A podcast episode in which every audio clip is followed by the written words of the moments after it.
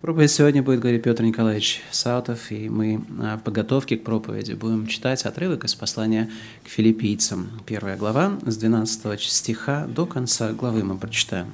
Послание к филиппийцам, первая глава, 12 стих, это страница 240 в стандартном издании нашего синодального перевода. Желаю, братья, чтобы вы знали, что обстоятельства мои послужили к большему успеху благовествования – так что узы мои о Христе сделались известными всей притории и всем прочим. И большая часть из братьев в Господе, ободрившись узами моими, начали с большей смелостью безбоязненно проповедовать Слово Божие. Некоторые, правда, по зависти и любопрению, а другие с добрым расположением проповедуют Христа. Одни по любопрению проповедуют Христа нечисто – думая увеличить тяжесть уст моих, а другие из любви, зная, что я поставлен защищать благовествование. Но что до того? Как бы ни проповедовали Христа, притворно или искренно, я и тому радуюсь, и буду радоваться. Ибо знаю, что это послужит мне во спасение по вашей молитве и содействием Духа Иисуса Христа при уверенности и надежде моей, что я ни в чем посрамлен не буду, но при всяком дерзновении и ныне, как и всегда, возвеличится Христос в теле моем, жизнью ли то или смертью. Ибо для меня жизнь – Христос и смерть – приобретение. Если же жизнь во плоти доставляет плод моему делу, то не знаю, что избрать. Влечет меня то и другое. Имею желание разрешиться и быть со Христом – потому что это несравненно лучше. Оставаться во плоти нужнее для вас. И я верно знаю, что останусь и пребуду со всеми вами для вашего успеха и радости в вере, дабы похвала ваша во Христе Иисусе умножилась через меня при моем вторичном к вам пришествии. Только живите достойно благовествования Христова, чтобы мне, приду ли я и увижу вас, или не приду слышать о вас, что вы стоите в одном духе, подвязаясь единодушно за веру евангельскую, и не страшитесь ни в чем противников. Это для них есть предзнаменование погибели, а для вас спасение. И сие от Бога, потому что вам дано ради Христа не только веровать в Него, но и страдать за Него таким же подвигом, какой вы видели во мне – и ныне слышите о мне. Аминь. Я не знаю насчет вот этого названия проповеди, потому что на самом деле это было такое, я бы сказал, рабочее название. Может быть, к концу проповеди мы придумаем что-нибудь другое и скажем, что вот это подходит лучше. Но вот это то, что, то, что мне, когда я готовил проповедь, показалось, отвечает теме нашей проповеди. Начну с истории. А, поссорились муж с женой и решили лечить друг друга молчанием. Знаете, как это обычно бывает? Э, не разговаривают друг с другом. Но жизнь идет, и как-то вот надо общаться все равно. Они пишут друг другу записки. И муж, которому надо утром рано ехать в командировку, пишет жене записку «Разбуди меня в 5 часов утра». Ну, ложится спать, просыпается утром, на будильнике 8, он весь вне себя, начинает метаться по комнате, искать жену, чтобы высказать ей в записке все, что он, он о ней думает, они же не разговаривают. Вот. И вдруг он видит, на столике рядом с кроватью лежит записка. Он открывает ее и читает. «Уже пять, вставай». Это, наверное, не имеет никакого отношения к, теме сегодняшней проповеди, просто история показалась мне забавной. Я знаю, что среди христиан тоже существует такая вот, ну не традиция, что ли, а привычка лечить друг друга молчанию, когда супруги ссорятся друг с другом, они почему-то перестают друг с другом разговаривать. Но сегодня я хотел бы говорить о, о радости. А Слово Божье говорит нам о том, чтобы мы всегда радовались. И надо сказать, это не означает, что мы должны ходить с глупой улыбкой на, на лице. Речь идет не о, не о смехе, не о веселье, а о радости, которая где-то там внутри сердца, которая дает нам мир и покой в сердце. О радости э, такой нисходящей свыше. И Сегодня мы рассмотрим с вами послание филиппийцам. Как вы уже поняли, Вячеслав Вячеславович читал отрывок из первой главы, достаточно большой, с 12 по 30 стих. И надо сказать, что послание филиппийцам – это одно из самых радостных посланий, одна из самых радостных книг в Библии. И апостол Павел пишет это послание своим друзьям Филиппа, Филиппийскую церковь, и у него какие-то особые отношения с этими людьми. В Филиппах он их любит, они его любят, они друг о друге заботятся. И надо сказать, что это послание, если прочитать его все насквозь, то создается ощущение какой-то теплоты и дружеских отношений. Мы, мы чувствуем это в словах апостола Павла, в том, как он к ним обращается, в том, как он пишет о них. И мы чувствуем не только его заботу и попечение о них, но и их заботу об апостоле Павле и их попечение о нем. А он, э, он пишет это послание, обращая их внимание на то, что даже несмотря на трудные обстоятельства в жизни, мы можем сохранять радость в сердце. Мы все попадаем в, в, в одну ловушку. Я могу сказать, верующие, неверующие, вне зависимости от культуры, от культуры, вне зависимости языка, вне зависимости от страны, в которой мы живем, все люди попадают в одну и ту же ловушку. Я объясню, что я имею в виду. Мы все совершаем одну и ту же ошибку, мы говорим, если, то тогда. Если, то тогда. Что это означает? А вот э, мы говорим, вот если мои обстоятельства изменятся, то тогда, возможно, я буду счастлив. Если у меня финансовое положение поправится, то тогда я буду счастлив. Если мой муж перестанет быть таким, какой он есть, если моя жена станет другой, то тогда я, то тогда я буду счастлив. И мы всю жизнь живем, руководствуясь этим заблуждением. Если, то тогда. Мы ждем, что обстоятельства будут способствовать тому, что мы станем счастливее. Мы зависим от обстоятельств. И это неправильно. Некоторые говорят, если я женюсь, если я выйду замуж, э, если я получу эту работу, если у меня родится ребенок, или если, наконец, дети уйдут из дома, и я, наконец, могу, мы с женой можем пожить для себя, вот тогда мы будем счастливы. А, и если все это произойдет, мы станем счастливы. Секрет счастья в том, что это мы решаем. Не обстоятельства за нас. Это мы решаем, быть нам счастливыми или нет. Это наш выбор – если Господь позволит, то в следующее воскресенье я буду проповедовать на эту тему. Услышали? Если, то тогда. Наверное, каждый из нас встречал людей, которые любят болеть. Им нравится, когда им сочувствуют, они любят, когда им служат, они любят как рассказывать о своих болезнях, они любят, когда их слушают, когда они рассказывают о своих болезнях. Особенно в пожилом возрасте возникает такая вот потребность у людей – и они любят рассказывать со всеми подробностями. Иногда мне кажется, когда я слушаю таких людей, что им и выздоравливают, и не хочется, потому что если они выздоровеют, то тогда их жизнь потеряет смысл, и мне о чем будет говорить. Мы также постоянно делаем выбор, а как нам жить и чем нам жить.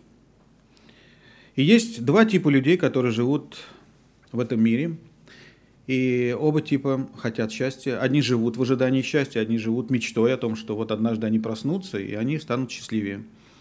Как-то вот неожиданно все обстоятельства, все вокруг поменяется, они станут счастливыми. Другие называются кузнецами своего счастья. Они куют свое счастье, они делают все для того, чтобы стать счастливыми. И счастье – это цель и для, для тех, и для других. Одни ждут, другие пытаются достичь эту цель. И те, и другие заблуждаются, потому что счастье, счастье, счастье – это побочный продукт правильного мышления и правильного образа жизни. Услышали? Это не цель. Это побочный продукт правильного образа жизни и правильного мышления. И мы постоянно сталкиваемся в этой жизни с четырьмя общими барьерами, для всех барьерами, препятствиями, которые мешают нам быть счастливыми – тем, что лишает нас радости в жизни. Я хочу паузу сделать. Послушайте, обычно, когда я пишу проповедь, я начинал, мы всегда с Вячеславом Вячеславовичем говорили, надо сокращать проповеди. Надо от часа переходить к 40 минутам, может быть, даже к получасовым проповедям. И когда я начинал писать, я писал 12 страниц обычно рукописного текста проповеди. Вот, и это где-то было 40 минут. Потом я начал писать, и у меня получалось 16, потом 20 страниц. Вот. Вчера я писал проповедь и все время думал, надо короче говорить. Написал 26. Поэтому я буду говорить быстро. И я постараюсь сделать проповедь короче, но быстро. Хорошо, я буду говорить быстро. Поэтому вместе со мной. Итак, есть четыре препятствия, которые говорит апостол Павел, четыре барьера, которые мешают людям быть счастливыми, которые лишают нас радости. Первое, о чем говорит апостол Павел – боль. А, сложно радоваться, когда у вас что-то болит. Сложно быть счастливым, когда что-то болит, когда мы чувствуем боль. Физическую боль или душевную. Когда мы болеем, трудно улыбаться, трудно быть радостным, трудно быть счастливым. Вторая проблема, о которой говорит апостол Павел, это люди, которые лишают нас радости. Это те, кто разрушает наш мир, те, кто своим поведением, своими словами, своим отношением лишают нас радости жизни. Люди часто это делают. Они говорят нам что-то, они, нам, они определенным образом относятся к нам, и иногда вместо того, чтобы радоваться, это вызывает противоположные чувства. Третье – это давление, которое мы испытываем. Мы все время испытываем давление, потому что мы живем в окружении людей, которые от нас всегда чего-то ожидают – Мужья ожидают от жен, жены ожидают от мужей, родители от детей, дети от родителей. Мы все время живем в ожидании. Начальники от подчиненных, подчиненные от начальников. И у всех есть претензии и требования. И мы эти претензии и требования стесняемся высказывать, и мы их слышим. И это заставляет нас определенным образом действовать. И это, надо сказать, оказывает на нас давление. Потому что от нас ожидают и на нас давят. Иногда мы слышим, какой же ты муж, если ты не можешь гвоздь забить, какая ты жена, если ты не можешь тарелку помыть, как, как, какие вы дети, если вы не слушаетесь родителей? Какие вы родители, если вы не можете нас обеспечить? А, какой ты христианин? Такое нам тоже приходится слышать. Иногда я слышу, какой ты пастор, а, когда речь идет о нашей церкви. И мы стараемся угодить, мы участвуем в этой гонке, потому что хотим, чтобы о нас думали хорошо. Нам хочется, чтобы о нас думали хорошо. Мы стараемся сделать все, чтобы о нас думали хорошо. И у нас уже нет времени остановиться и подумать, а, посмотреться вокруг и спросить себя, а куда я так, куда я так спешу? Давление, которое мы испытываем, может быть внутри нас, когда мы сами перед собой ставим определенные задачи и цели, и к этим целям и задачам стремимся. Мы ставим перед собой определенные планки, которые мы хотим преодолеть. Мы создаем внутри себя это напряжение. Мы стремимся к успеху, потому что мы смотрим на окружающих людей, и если мы видим, что мы не такие, как они, мы чувствуем себя неудачниками, а мы не хотим себя такими чувствовать, поэтому мы, мы все время гоним себя. И это давление, оно лишает нас радости, оно лишает нас мира в сердце – Четвертое, о чем говорит апостол Павел, и это вам всем хорошо известно, я назову одно слово, э, это проблемы. И вот эти четыре важных аспекта – боль, люди, давление и проблемы – лишают нас радости, и, можно сказать, они мешают нам жить полноценной радостной жизнью. Об этом говорит апостол Павел в первой главе послания филиппийцам.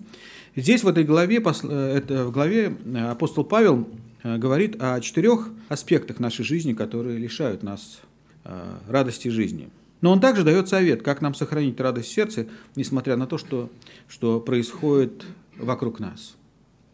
Апостол Павел на собственном примере учит филиппийцев, как жить так, чтобы не терять радости. Как жить так, чтобы сохранять мир в сердце. Так, как жить так, чтобы всегда оставаться счастливым человеком. И он открывает этот секрет. Этот секрет доступен только верующим. Потому что нам дано знать тайны Царствия Божия. Я напомню вам, что когда апостол Павел писал это послание, он находился в тюрьме. Это, это послание было написано, самое радостное послание Библии было написано апостолом Павлом в тюрьме. Он до этого провел два года в тюрьме в Кесарии по ложному обвинению. Потом его отправили в тюрьму э, в Рим, потому что он требовал суда Кесаря. Корабль потерпел кораблекрушение. Они выбросились на какой-то необитаемый маленький пустынный остров, э, заключенные стражники.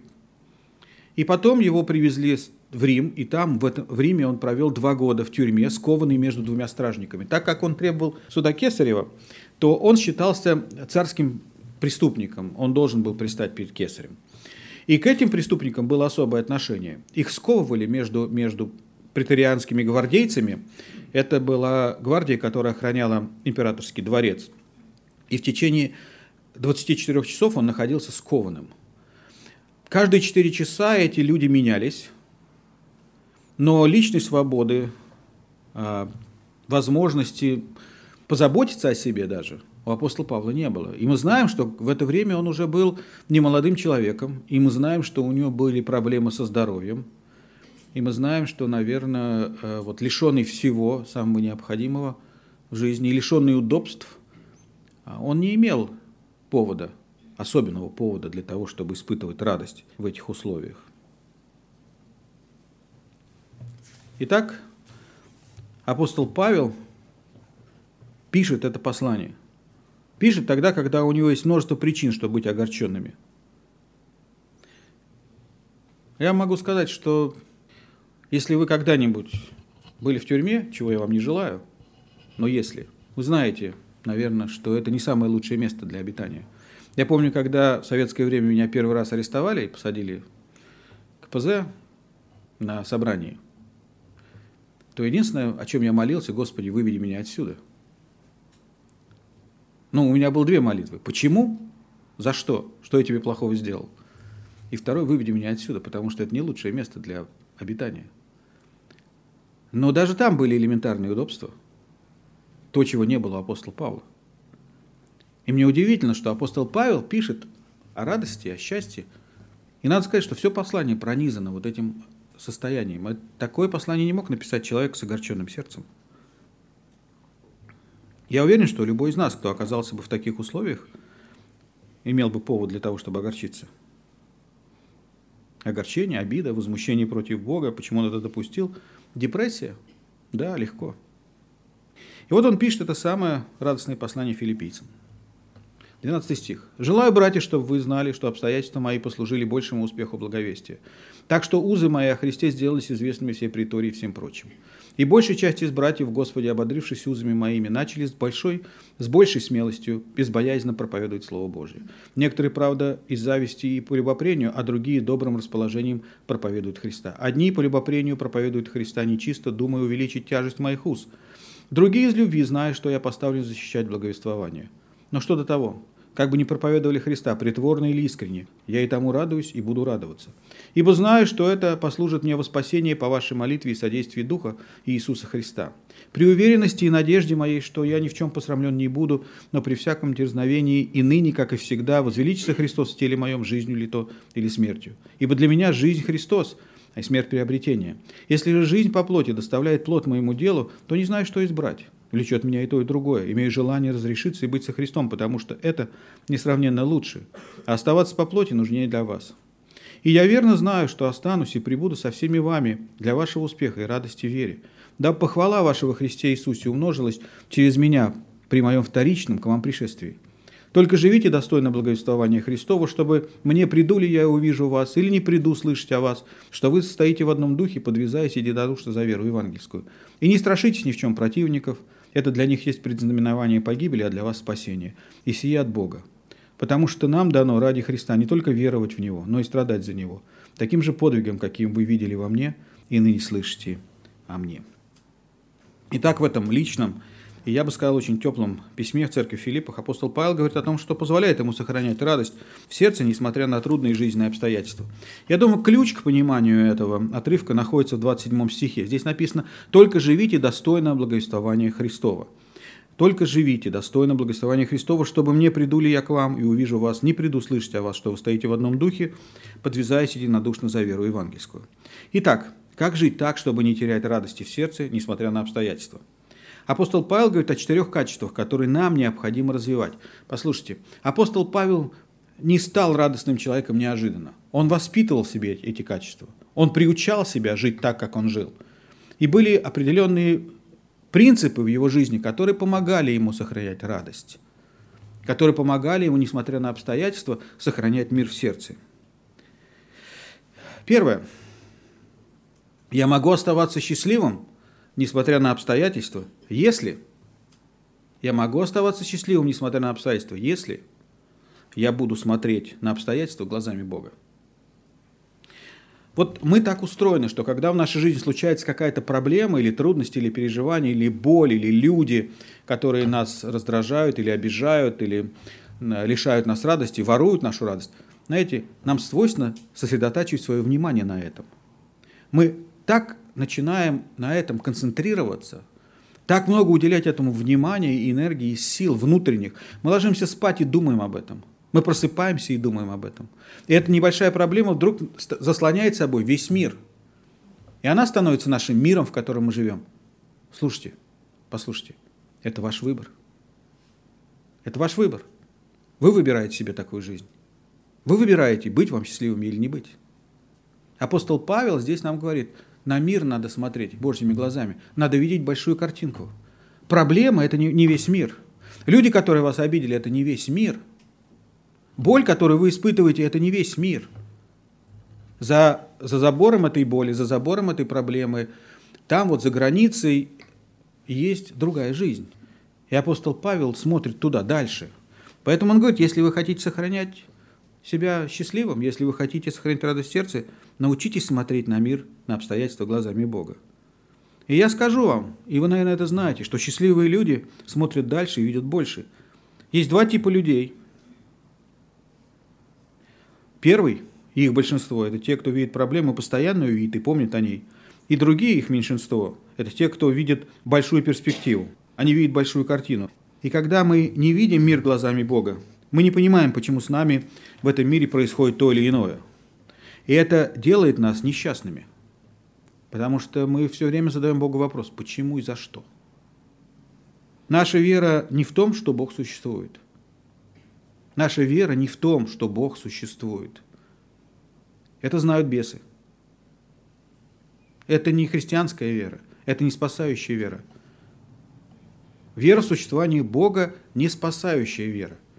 Наша вера в то, что мы верим, что Бог управляет обстоятельствами нашей жизни, и все, что Он допускает, все, что Он допускает, имеет смысл, и в этом Его воля, Его план, и самое важное, Он любит нас и делает в нашей жизни все для нашего блага.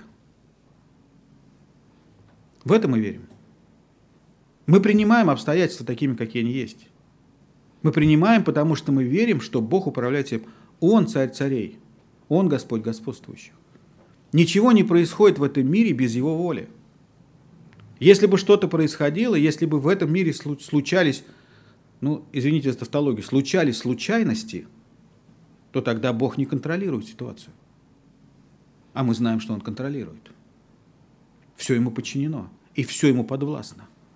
И нет ничего, чтобы происходило даже в нашей жизни, что было бы ему не подвластно.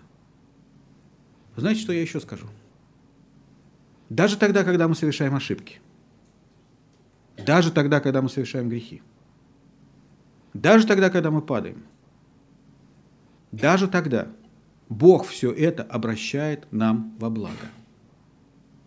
И даже это, как это странно не звучит, часть Его плана – часть его плана. Наши ошибки, наши грехи, наши промахи, наши падения Бог предусмотрел в своем премудром плане, и все это для нашего блага. И апостол Павел знает это, и он об этом говорит.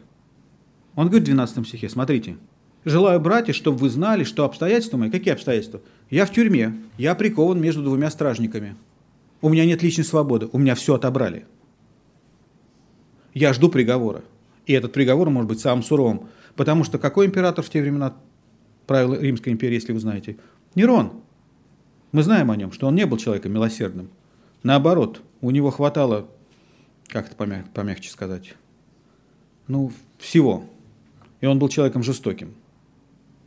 Поэтому обстоятельства, казалось бы, не предполагают радости. Но апостол Павел говорит, слушайте, мои обстоятельства, в которых я оказался, послужили большему успеху благовестия. Я поясню. Я поясню, о чем говорит апостол Павел. Как я думаю, если бы я оказался на его месте, я бы, наверное, вот сказал такие слова, если бы я был апостолом Павлом. Я поясню, что имел в виду апостол Павел. Я надеюсь, когда я встречусь, я у него уточню, но сейчас я поясню, как я это понимаю. Послушайте, с того самого момента, когда апостол Павел уверовал на пути в Дамаск, с того самого момента у апостола Павла была мечта. Амбициозная мечта, большая мечта – апостол Павел мечтал проповедовать в Риме. Потому что Рим – это столица империи. Это самый могущественный город. Это центр вселенной, всего мира в те времена. Это самый богатый, самый престижный город. И апостол Павел хотел там проповедовать. И я думаю, что если бы я оказался на месте апостола Павла, и я мечтал о том, чтобы проповедовать в Риме, я бы к этому начал готовиться. Ну, каким образом? Ну, я бы, наверное, хотел проповедовать в Колизее. Это самый большой амфитеатр в те времена, да? Я бы хотел стоять в середине этого Колизея, в одной руке Библии, ну тогда не было Библии, в том виде, в каком она у нас есть, ну что-то в руке, так, чтобы выглядеть солидно. Другой рукой, наверное, вот так. И вот я проповедую, и толпы народа слушают, и я бы к этому хотел подготовиться. Надо арендовать Колизей, надо расклеить весь город афишами, пригласить их на выступление апостола нужно пригласить хорошую музыкальную группу, которая споет как нужно. Нужно организовать э, множество волонтеров, добровольцев, которые помогут людей привести, рассадить и так далее. Ну, то есть нужно подготовиться к этой кампании евангелиционной. И я думаю, что когда апостол Павел мечтал о том, что вот он будет проповедовать в Риме, он строил определенные планы, как, как любой человек. Как это будет? Что я должен сделать? Как это сделать так, чтобы весь Рим услышал Евангелие? Христос достоин того, чтобы о нем узнали, чтобы услышали о том, что Бог спасает. Как это лучше сделать? И апостол Павел строил свои планы. И вдруг неожиданно случается то, что случается. Его арестовывают по ложному обвинению, ни за что. Бросают в тюрьму. И это крушение планов – это, это все его мечты разрушены. Что делать? И я думаю, что, наверное, первые молитвы были такие, Господи, ну ты же знаешь, чего я хочу, зачем ты меня посадил в тюрьму, выпусти меня, почему я здесь? Я хочу проповедовать в Риме. Но у Бога другой план в отношении апостола Павла. И он посылает Павла в Рим, но в качестве узника. И я думаю, что пока он плыл в Рим, и пока он сидел в тюрьме в Кесарии, потом двигался в сторону Рима, у него все время возникал вопрос, Господи, освободи меня. И, может быть, он мечтал, что я вот сейчас попаду в Рим, и там я освобожусь, и там я тогда соберу вот все необходимые финансы, людей, и мы организуем эту евангелиционную кампанию. Ничего такого не происходит. Чтобы я чувствовал крушение моих надежд. Радость? Нет. Депрессия? Да. Огорчение? Да. Раздражение против Бога? Да. Я же хотел делать дело Божье. Господи, я вот себе, всего себя отдал для того, чтобы Твое дело делать. Что Ты делаешь со мной? Что-то неправильное. Где-то Ты допустил ошибку. Но у Бога другой план. Бог сковывает его между двумя стражниками, лишает его свободы передвижения. Он ожидает суда кесаря. Он находится в римской тюрьме. И стражники, которые охраняют его, преторианская гвардия, меняются каждые 4 часа в течение 24 часов. Два года апостол Павел находится в тюрьме. Ну, я не хочу сейчас давать вам каких-то математических заданий, но если вы посчитаете, сколько людей были рядом с апостолом Павлом, представить себе, что эти люди постоянно менялись. Ну, где-то за два года рядом с ним поменялось 4400 там с чем-то человек за два года, которые находились вместе с апостолом Павлом 24 часа в день прикованный. И если себе представить на секунду, что апостол Павел хотел, мечтал проповедовать Евангелие, то, находясь там, прикованный между двумя стражниками, он не молчал. Он говорил им об Иисусе Христе. Он проповедовал. 4400 с лишним человек за два года услышали Евангелие. Притарианская гвардия. Они рады были бы не слушать. Они отцепиться от него не могли. Они вынуждены были слушать. Они могли его наказать, если он нарушает закон. Они могли лишить его пищи, они могли лишить его одежды, но они не могли закрыть ему рот. Это было против закона. И апостол Павел проповедует этим людям каждый день, каждый день, каждый день. Он проповедует им Евангелие. И они вынуждены слушать. Они смогли лишить его свободы, но невозможности говорить об Иисусе Христе. Кто в этом случае узник? Но только не апостол Павел. Поэтому он говорит, что его обстоятельства послужили большему успеху благовестия, потому что вся императорская гвардия услышала свидетельство апостола Павла об Иисусе Христе. Возможно, у апостола Павла были другие планы евангелизационной кампании в Риме, но у Бога был специальный план для апостола Павла. И мы знаем, что как минимум два результата есть, очень таких важных результата пребывания апостола Павла в тюрьме – во-первых, не только люди, которые охраняли апостола Павла, уверовали в Иисуса Христа, но оказывается и члены императорского дома, то есть члены императорской семьи. Мы читаем в послании филиппийцам 4 главу, заключительная глава, 22 стих. Он передает приветствие филиппийской церкви. Слушайте, какие слова здесь написаны. «Приветствуют вас все святые», слушайте, какое слово, «а наипаче из Кесарева дома». Два года пребывания в тюрьме, прикованный между двумя стражниками – не молчащий апостол Павел добивается такого результата, которого бы он, находясь на свободе, никогда не добился. Он практически каждому человеку из преторианской гвардии засвидетельствовал об Иисусе Христе. Раз. И второе. И второе. Люди из императорского дома, из семьи императора уверовали. Говорят, по преданию, жена императора Нерона стала тайной христианкой.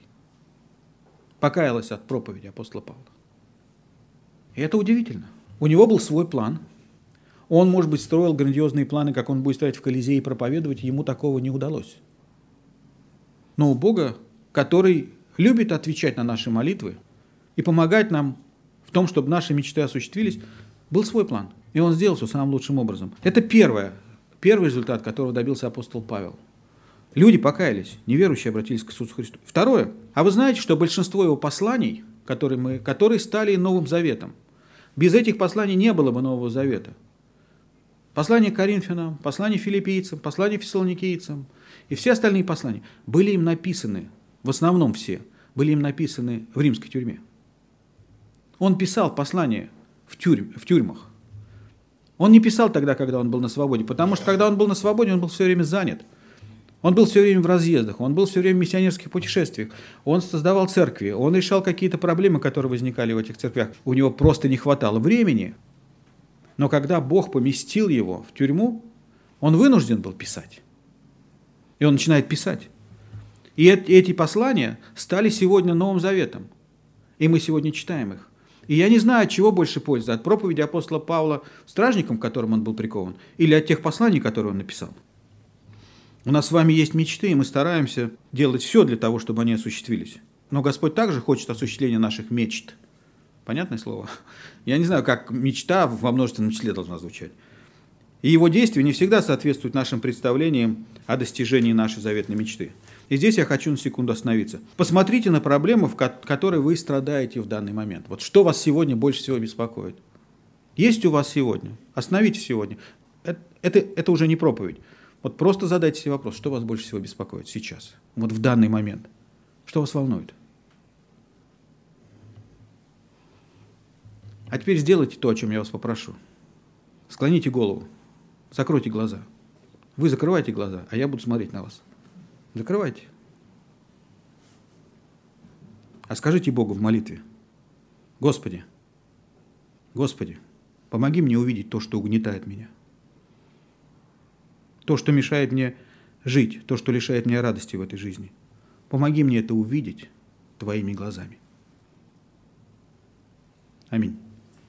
Всякий раз, когда в вашей жизни возникает проблема – который угнетает вас и лишает радости жизни. Учитесь делать то, чему учил апостол Павел. Научитесь видеть проблему в свете Божьего плана для вас. Смотрите на проблему Божьими глазами. Учитесь этому. Учитесь видеть большую картинку. Не сосредотачивайтесь на проблеме, и тогда мы будем поступать. И когда мы так поступаем, вот что происходит. Первое.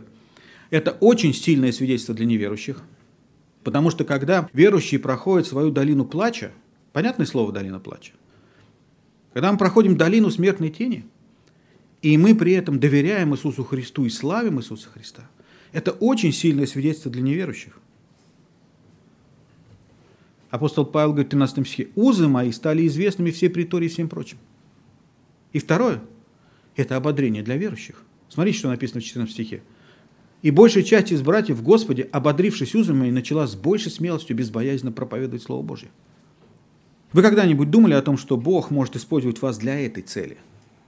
Чтобы вы своей жизнью, своей верностью Богу, своим доверием Ему, своим послушанием, своей способностью славить Его, несмотря на обстоятельства, что вы таким образом будете свидетельствовать неверующим лучше, чем вы можете свидетельствовать им словами. А вы когда-нибудь думали о себе, что ваша верность Богу, ваше послушание Ему, ваше доверие Ему в трудных обстоятельствах будет очень сильным ободрением для тех, кто рядом с вами, ваших братьев и сестер? И это происходит с нами тогда, когда мы смотрим на проблему Божьими глазами. Второй аспект, на который здесь обращает апостол внимание и который учит нас. И второе качество, которое необходимо развивать в себе, чтобы всегда сохранять радость в сердце. Послушайте, послушайте. Не позволяйте людям влиять на ваше настроение.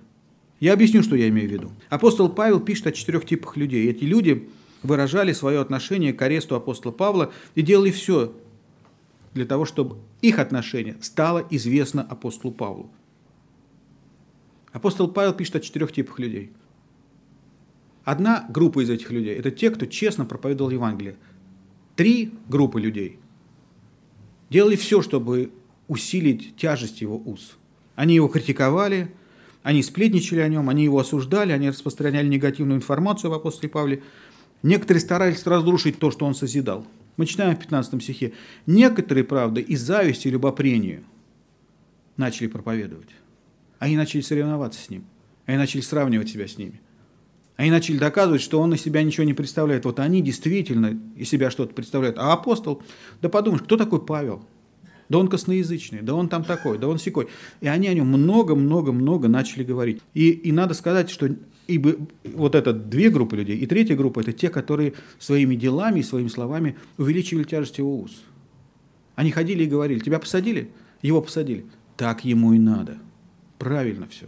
Мало ему. И это были те люди, которые, которые думали, что делая это, они таким образом служат Богу. В этом стихе апостол Павел, в 14-15, апостол Павел описывает три типа людей. Три из них – это те, кто лишает нас радости. Критики, те, кто с нами соперничает, и те, кто стремится увеличить тяжесть наших уст. Я скажу вам, у меня была история, когда мы создавали церкви, мы создавали одну церковь в Кургане. И там один из миссионеров был бывший милиционер, отец у него был милиционер, он милиционер. Потом он ушел из милиции за какое-то преступление, связался с преступными группировками. Это было где-то начало 90-х, середина 90-х. Потом каким-то чудесным образом он уверовал. Потом случилось так, что он отпал от Иисуса Христа и опять стал преступником. И его посадили. Может быть, полгода спустя или год спустя я встретился с одним из руководителей религиозных лидеров Баптистского братства из, из того региона, не, не рядовым служителем, который, когда узнал, кто я, и узнал,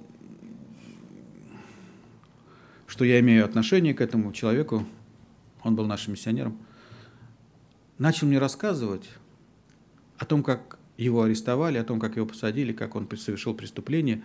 И он, когда рассказывал, лицо его светилось от радости, он все время потирал вот так руки.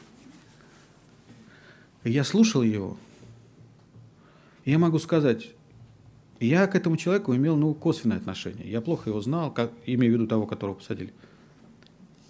Но я чувствовал такое, так, такое огорчение в сердце. И я не нашелся ничего, чтобы ему сказать. Я сказал только одно. Почему ты так радуешься?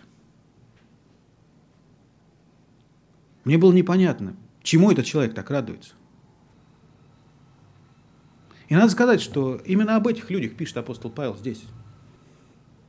А тех, которые не успеху радуются, а не успеху. Которые все время завидуют. Которые подсматривают. Которые ищут повода, чтобы сплетничать о вас. Чтобы вас критиковать. Чтобы вам причинять боль. Чтобы воровать вашу радость. Мы встречаем таких. Это те, кто обожают конфликты. Если они не конфликтуют, они не живут. Если они не в конфликте, то они создают его на ровном месте. Это их пища, они этим живут. Это падальщики. Это те, кто всем недоволен, кто постоянно несет раздор и всех разделяет. Они критичны к другим и снисходительны к себе. Они не созидают. Они заточены на то, чтобы разрушать. Они обожают сплетни. Они любят собирать сплетни, а еще больше любят распространять их. Знаете, что лежит в основе негативной критичности? Зависть и страх. Знаете, когда мы узнаем о том, что нас критикуют или когда нам в лицо бросают несправедливое обвинение. Знаете, что мы понимаем? А это лишает нас радости. Мы огорчаемся. Мы теряем мир сердца. Мы превращаемся в обвиняемых. Нам все время хочется объясниться и доказать, что мы не такие. Мы хорошие.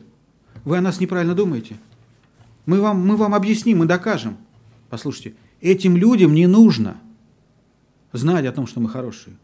Они не хотят этого знать. Мы им ничего не объясним. Вы можете потратить годы, пытаясь им что-то объяснить. Они это не хотят знать и не хотят слышать. Они на это заточены. Они заточены на то, чтобы сеять раздор и воровать вашу радость. Конфликты их жизнь, сплетни их жизнь, критика их жизнь. Помните, Христос однажды сказал своим ученикам, когда они принесли ему еду, он сказал, у меня есть другая пища. У меня есть пища творить волю пославшего меня Отца. У этих людей есть другая пища. Их пища разрушать, их пища наносить вред душам. И мы живем среди таких людей. Мы никогда им не докажем, что мы не такие, как они о нас говорят. Мы никогда им не докажем, что мы хорошие. И если вы пытаетесь это сделать, это отнимает у вас радость. Это истощает ваш, вас, это иссушает ваши души.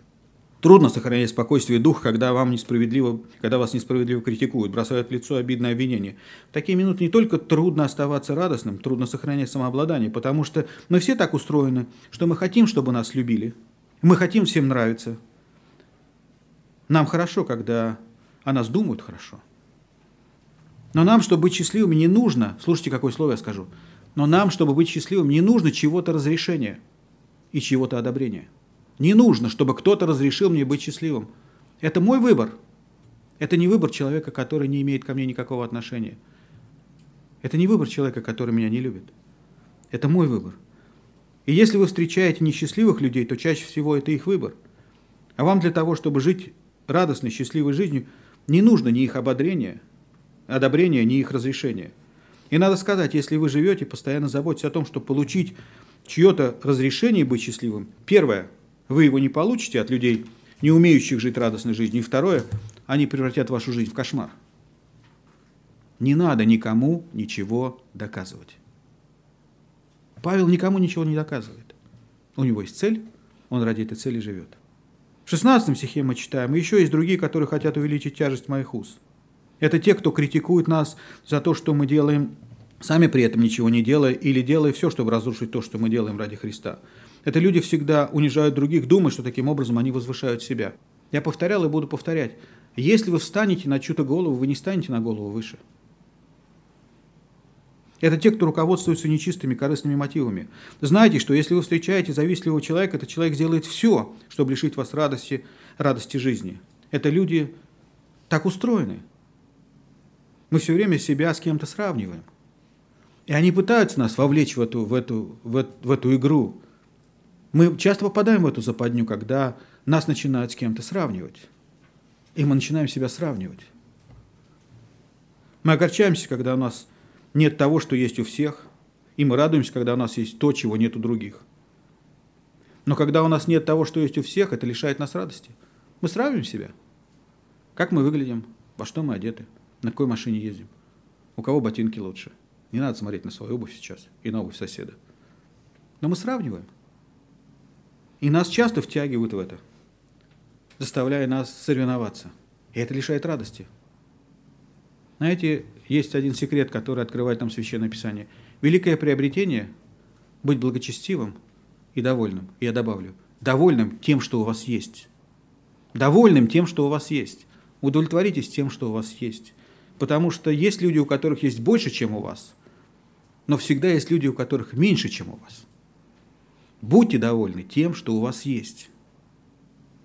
Итак, те, кто критикуют нас, лишают нас радости, и те, кто сравнивают нас, лишают нас радости. И еще, те, кто хочет увеличить тяжесть наших обстоятельств, это те, кто любит создавать проблемы, это те, кто любит мешать нам делать дело Божье. Знаете, чем питаются эти люди, чем они кормят других? Это их пища. Без этого они умирают. Они болеют без этого. Они без этого угасают. Если этого нет, они, они просто не живут. Я говорю о сплетнях и сплетниках. Это эмоциональные террористы. Это люди, которые высасывают из нас радость. Знаете, что я вам скажу? Убегайте от таких людей. Сплетня всегда звучит сладко для наших ушей. Потому что в основе сплетни зависть.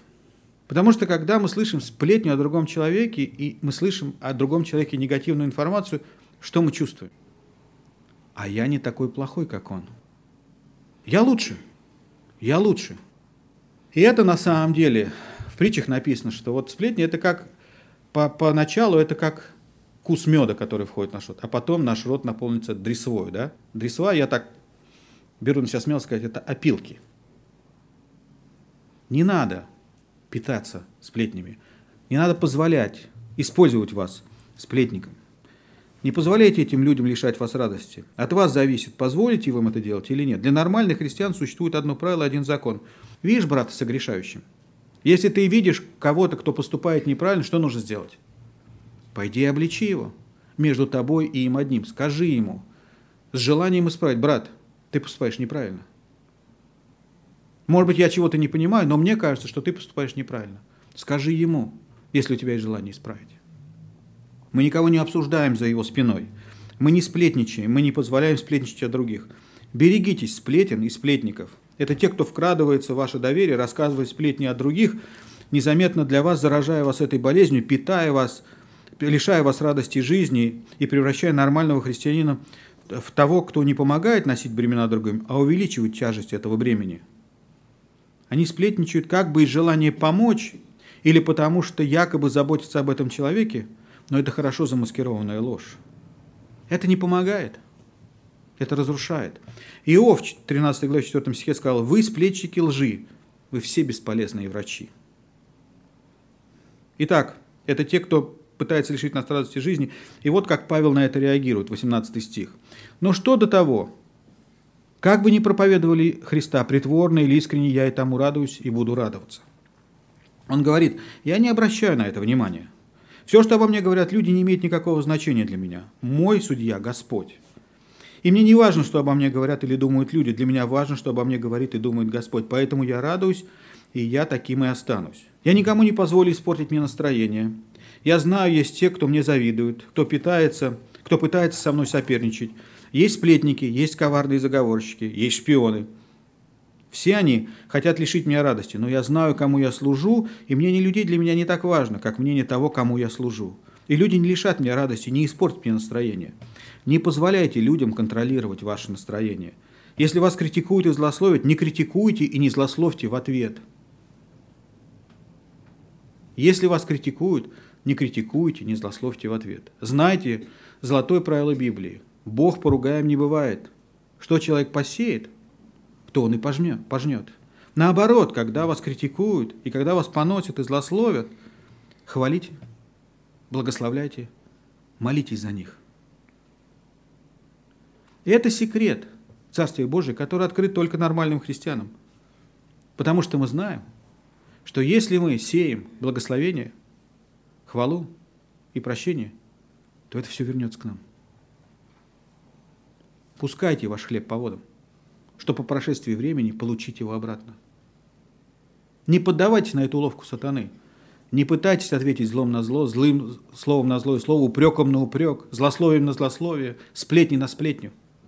Будьте детьми Отца вашего Небесного. Живите так, как Он учит.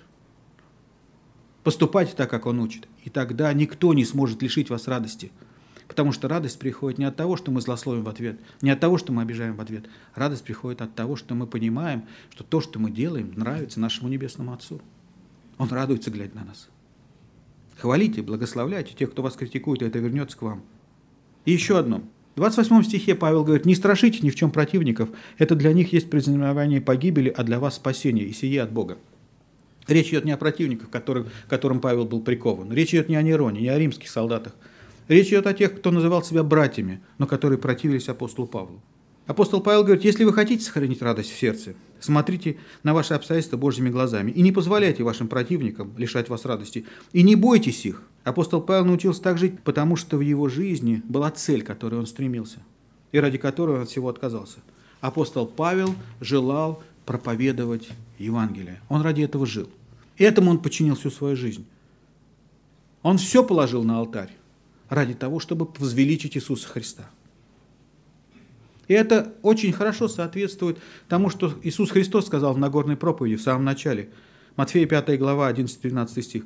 «Блаженны вы, когда будут поносить вас, и гнать, и всячески неправедно сословить за меня. Радуйтесь и веселитесь, ибо велика ваша награда на небесах. Так гнали и пророков, бывших прежде вас». Павел знал об этом. Мы читаем это. Мы читаем это, знаем наизусть. Мы можем процитировать. Вопрос, а почему мы этого не исполняем? Почему, когда нам бросают обидные слова в лицо, мы огорчаемся? Почему мы позволяем людям лишать нас радости жизни? Радуйтесь и веселитесь, когда вас неправильно злословят, когда вас гонят, когда вас критикуют, когда вас сплетничают. Велика ваша награда на небесах, если вы радуетесь. Посмотрите на 29 и 30 стихи. «Потому что нам дано ради Христа не только веровать в Него, но и страдать за Него, таким же подвигом, каким вы видели во мне и ныне слышите обо мне». Апостол Павел говорит, это честь для нас веровать в Христа, но это также честь для нас страдать за Христа и ради Христа. И третий аспект жизни апостола Павла, которому он научился. 19-20 стих. «Ибо я знаю, что это послужит мне во спасении по вашей молитве и содействии Духа Иисуса Христа, при уверенности и надежде моей, что я ни в чем посрамлен не буду, но при всяком дерзновении и ныне, как и всегда, возвеличится Христос в теле моем и жизнью, жизнью ли то или смертью». О чем говорит апостол Павел? А он говорит, а я получил откровение от Бога. Какое откровение? А то, что меня выпустят из тюрьмы. Меня выпустят.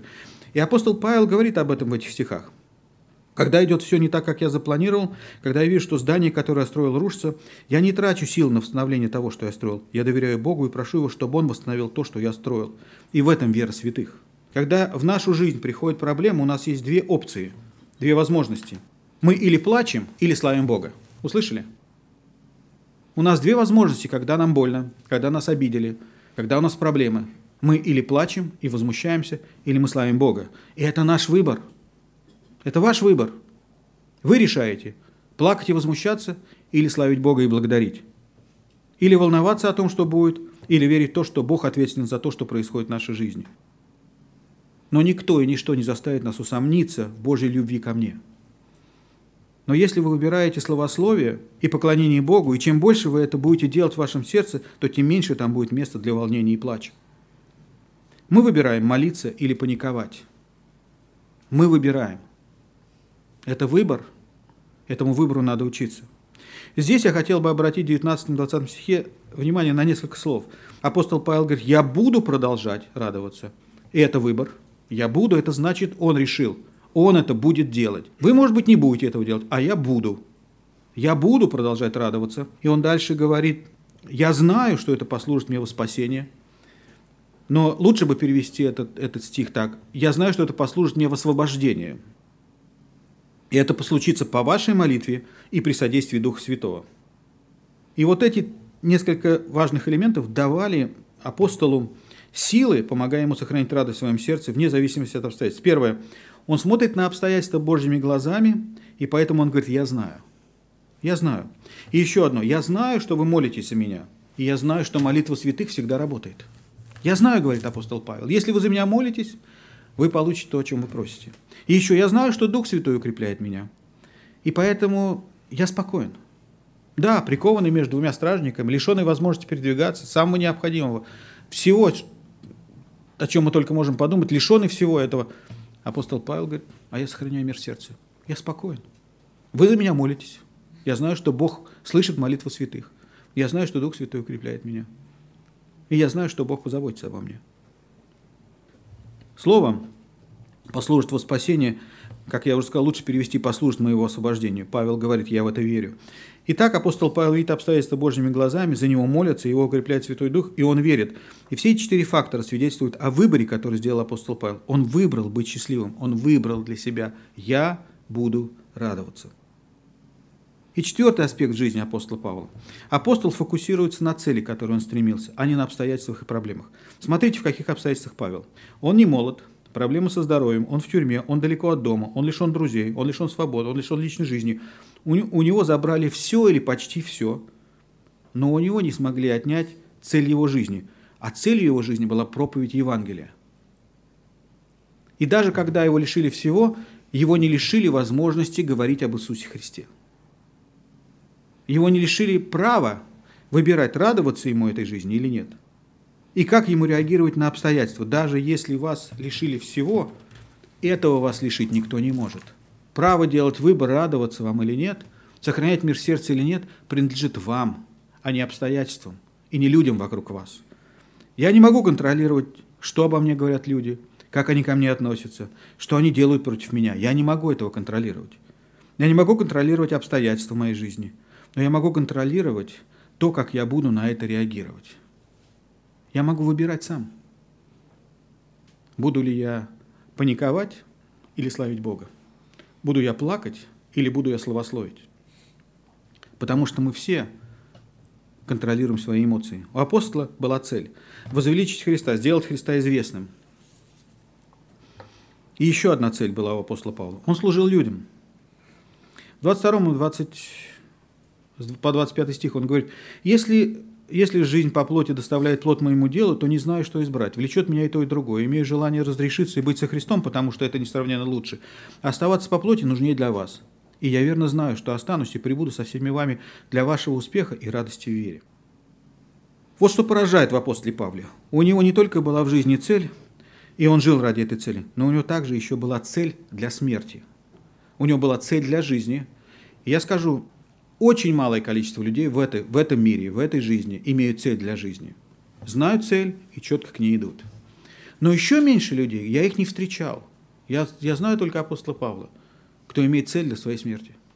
Апостол Павел имел цель для жизни – и имел цель, ради которой он, он хотел умереть.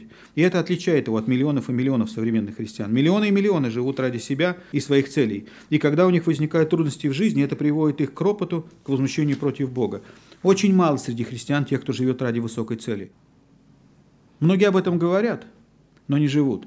Но я никого не знаю, кто бы имел цель, цель для своей смерти. Павел говорит, неважно, буду я жить или я умру, у меня есть цель. И моя цель – возвеличить Христа прославить Христа. Как мы это делаем? Как мы прославляем Христа в этой жизни? Ответ на этот вопрос простой. Христос возвеличивается в нашей жизни, когда мы служим другим.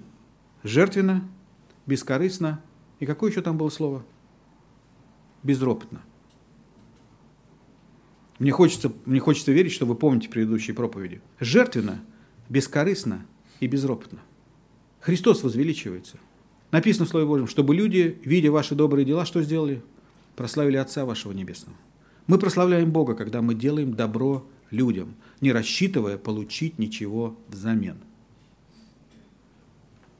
Когда мы это делаем, Бог прославляется. У апостола Павла была цель в жизни. Он хотел прославить Бога. Апостол Павел служил людям. Мы знаем, что люди вокруг нас, даже неверующие, творят добро. Но бесцельно или ради ложных целей. Они надеются, что когда они творят добро, там это зачтется. Мы, когда творим добро, мы творим его смысленно, потому что, творя добро, мы, во-первых, прославляем Христа здесь и готовим себе награду там. Так говорит Священное Писание. Поэтому апостол может сказать, с моей смертью ничего не изменится. Я живу, чтобы возвеличить и прославить Христа здесь, и когда я умру, я буду прославлять и хвалить Его в Его присутствии. Разница? Разница только в том, что там не будет болезней, там не будет боли, там не будет критиков, там не будет сплетников, там не будет трудных обстоятельств. Там будет лучше. Поэтому он говорит, для меня цель прославлять Христа. И там будет лучше. И по-человечески, исходя из, из эгоистических соображений, я хотел бы быть уже там. Потому что для меня ничего не меняется. Как здесь я славлю Христа, так и там буду его славить. Ничего не меняется. Но если для вас нужнее, чтобы я оставался, не мое желание, а воля Божья, я еще останусь. Я еще останусь. Потому что там гораздо лучше, чем здесь. Я бы хотел быть там. Но если это нужно для вас, я останусь. И вот какой секрет я вам открою. Знаете, почему в этом мире так много несчастных людей? а потому что они думают, что они станут счастливее, если они возьмут как можно больше в этой жизни для себя. И когда не получается так, как они хотели, они чувствуют себя несчастными.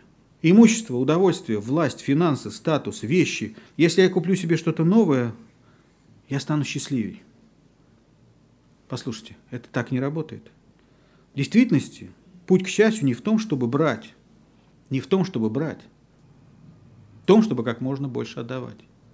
Так говорит Господь. Положение давать, нежели принимать. Вы счастливее, если вы отдаете. Гораздо более счастливее, если вы отдаете, а не принимаете. И люди живут, руководствуясь извращенными представлениями о счастье. Они хотят быть счастливыми, но они несчастны. Счастье рядом, вот только нужно руку протянуть. Вот оно. И многие так и прошли по жизни мимо счастья, которое было рядом, только руку протянуть так и прошли по жизни несчастными людьми. Потому что они так и не поняли этого золотого правила. Блажение давать, нежели принимать. Блажение служить, чем тебе будут служить. Именно так, когда мы служим другим, когда мы творим добро, не рассчитывая получить взамен, когда мы служим другим жертвенно, бескорыстно, какое слово? Безропотно. Когда мы это делаем, тогда мы уподобляемся Иисусу Христу. Апостол говорит, знаете, почему я счастлив? Знаете, почему у меня радость в сердце? который никто отнять не может. А я отдал свою жизнь Иисусу Христу через служение другим. Я отдал свою жизнь Иисусу Христу через служение другим. И апостол Павел во втором послании к Коринфянам, 4 главе, говорит это в седьмом стихе. Послушайте. Но сокровища сие мы носим в глиняных сосудах, чтобы преизбыточная слава была приписываема Богу, а не нам. Мы отовсюду притесняемы, но не стеснены. Мы в отчаянных обстоятельствах, но не отчаиваемся. Мы гонимы, но не оставлены. Излагаемы, но не погибаем. Всегда носим в теле мертвость Господа Иисуса, чтобы жизнь Иисусова открылась в теле нашем. Ибо мы, живые, непрестанно предаемся на смерть ради Иисуса, чтобы жизнь Иисусова открылась в смертной плоти нашей. Это то, ради чего жил апостол, ради чего живете вы. Вы ради чего живете? Что является целью вашей жизни? Вы живете ради себя? Ради своих интересов? Радость не приходит к нам от обилия финансов, от избытка имения, от количества вещей, которые мы обладаем. Радость не приходит от плотских удовольствий, не приходит от статуса, не от позиции, которую мы занимаем. Радость в наше сердце приходит только тогда, когда мы жертвенно, бескорыстно и безропотно служим другим. И это до тех пор, пока вы этого не поймете, вы всегда будете несчастными. Потому что всегда будут те, кто богаче, умнее и успешнее вас. Вы будете себя сравнивать, и сравнение будет не в вашу пользу. И это будет лишать вас радости. И заключительный стих, 21 и сказано следующее. «Ибо для меня жизнь Христос, а смерть приобретение». Если бы у вас была возможность задать, задать себе вопрос и написать ответ, у вас есть программы, в которых вы можете писать, если вы там где-нибудь найдете свободное место и напишите. Для меня жизнь это... Это что? Для меня жизнь это что? А для меня смерть это что? Деньги, это моя жизнь, положение в обществе, власть, счастье, спорт, удовольствие, друзья. Это моя жизнь. Все это не приносит полного удовлетворения в этой жизни. Если вы не живете жизнью, посвященной тому, кто дал вам эту жизнь, Иисусу Христу. Сегодня я проповедовал, вы слушали. Кому-то понравилось, кому-то нет, то, что вы слышали. Но я готовил эту проповедь и проповедовал ее сегодня не для того, чтобы вы сказали мне или кому-то о том, что это была хорошая проповедь, или наоборот, покритиковали меня за слабую проповедь. Нет, не для этого я стою сегодня за кафедрой.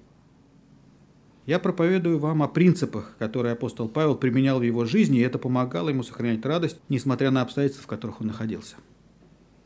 И для меня самой большой похвалой от вас будут не слова, которые вы можете мне сказать, а то, что вы начнете жить по этим принципам, по которым жил апостол Павел.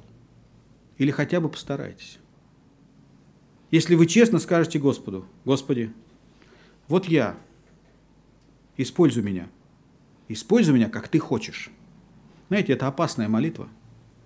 Опасная потому, что Бог относится к такой молитве очень серьезно. Но если Он начнет действовать в вашей жизни, вы обретете цель и смысл жизни и радость, которую вас никто отнять не может. И это станет самой большой радостью для вас и для меня. Аминь. Помолимся. Господь, мы благодарим Тебя за это слово, которое Ты дал нам сегодня утром. И все о том, о чем я в немощи моей проповедовал, скажи каждому сердцу гораздо больше, в соответствии с нуждой каждого сердца. Молю Тебя об этом во имя Иисуса Христа. Аминь.